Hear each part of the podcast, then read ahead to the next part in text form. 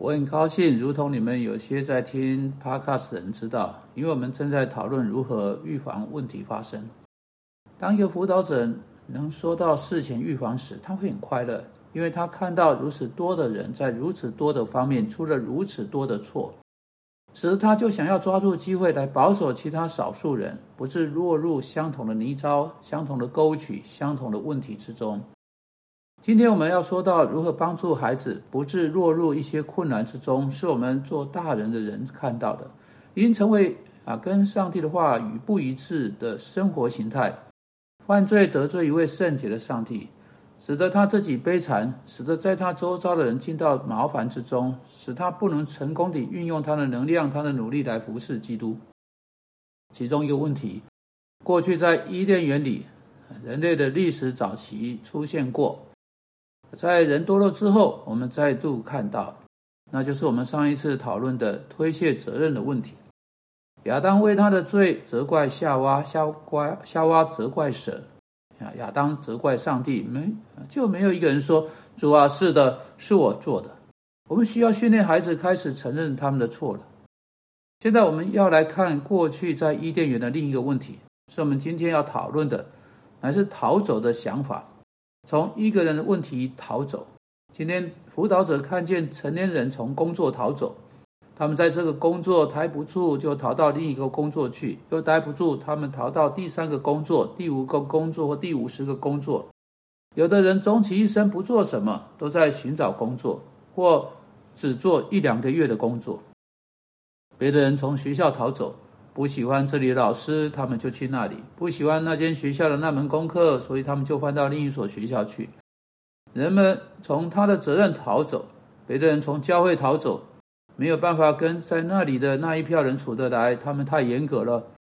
啊，别人从他们居住的地方逃走，不喜欢他们邻居；有的人从他们的婚姻逃走，不喜欢他们配偶、他们结婚的方式、配偶的亲戚或别样事情，因此他们逃走。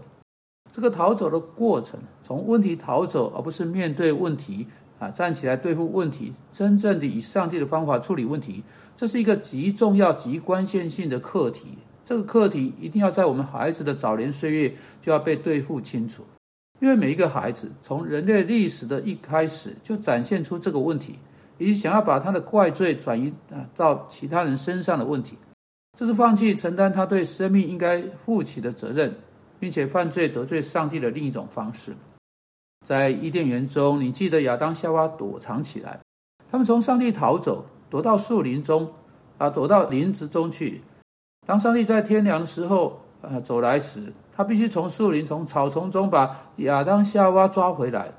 他们在惧怕和羞耻和罪恶感之中逃走，这正是为何今天人们逃走。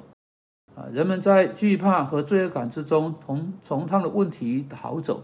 他们在羞耻和罪恶感之中，从问题的展现中逃走。孩子必须被教导要背负起羞耻，孩子在早年时必须被教导不要害怕，勇敢面对他们所做的错事。相反的，他们要学会在基督里是有办法处理惧怕，在基督里是有办法消除羞耻。真正说，面对问题才能把问题解决。把问题放在背后，并且他们能够，啊呃消除痛苦，除掉与此有关联之难处的方式。这些逃走有许多形式，例如有一种是未能坦白承认他们的责任，未能坦白承认他们的罪恶感。这正是在你的孩子身上看到的。当他说不不不不不，这不是我做的，因此这就导致了说谎。当然，圣经史诗非常清楚，说谎是在。是每一个孩子会做的一件事情。事实上，在诗篇中说：“我是在罪孽里生的，在我母亲怀胎的时候就有了罪。”还有另一篇诗篇说：“恶人一离母腹，便走错路，说谎话。说谎的想法啊，为要摆脱一个人的过失；说谎的想法，为要逃脱。说谎因为惧怕，这是在人有罪的本性里面深根蒂固的一样东西，需要被认出。啊，这个圣经所说的是什么的父母亲，好好加以处置的。保罗说：“所以你们要弃绝谎言，个人与邻舍说实话，因为我们是互相为肢体。孩子必须被教导，说谎会导致在家中各式各样的问题。我们以后会有机会进一步谈到这个问题。啊，在我们日后的 podcast 中会更明确的处理这个问题。人们从问题逃走的另一种方式是，当他们生气的时候，他们开始把对其他人的那个怒气、那个怨气藏在心中，他们开始堆积一肚子的怨气，导致另一个怨气，另一个导致另一个，直到最后整件事情开始堆积到那个人身上，重到使他要么崩溃，要么就爆发，突然间无法控制的怒气爆发出来。大发雷霆之怒，或者另一方面不是爆发出来，而是埋在内心中的深处，对跟他冲撞的人有敌意，对或产生对他身体有影响的肿瘤。不管怎样，他就是成功地把整个怒气藏在心中。在早年，在幼年时，一个孩子就会开始这种模式，把他的怒气藏起来，而不是去处理那个问题。我们不希望他让那个脾气失控，我们当然不希望他们发泄出来。如同今天心理学家说的，这跟上帝话全部所教导的正好相反。但我们真的希望他能够把问题说出来，我们真的希望他不要让怒气日复一日堆积，并存在心中成为怨恨或苦毒。从以佛所述四章二十六节就很清楚：当他生气时，不要犯罪，不可含怒到日落。每一次他应该跟人讨论，说到在他里面累积的问题。他应该试着去找那些人，他应该试着去解决这些问题，处理这些争论。有时候，一个孩子会一整个学期抓住他跟另一个孩子之间，他跟老师之间难处，直到问题另一种方式爆发出来。到后来，父母亲才终于了解到这件事情。他们应当教导他们的孩子，甚至在他们上学之前要做的事情是，开始去跟牵扯在内的人以及能够帮助的人谈这个问题。开始去为问题找到合乎圣经的解答，而不是只把问题藏在心中，使之转变成怒气和怨恨。再来，对后果的害怕，经常使人们不敢直截了当的去处理难处。这种事情有时是以那样一种方式出现：是呃，二人知道他们错了，却因着害怕后果，东躲呃西闪的到这里和那个角落。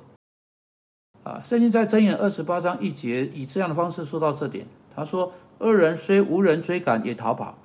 许多孩子感觉到罪恶感，他们知道他们做了不对的事情，心想每一个人都知道这件事情，每个人都要来抓他。其实是呃，其实根本没有人知道发生呃什么事情。他们最好能够立刻坦白承认他们的问题，以除掉这个惧怕，而不是日复一日去背负它，开始一个逃走和躲避。以及疑神疑鬼的人生，怀疑别人怎么看着他们，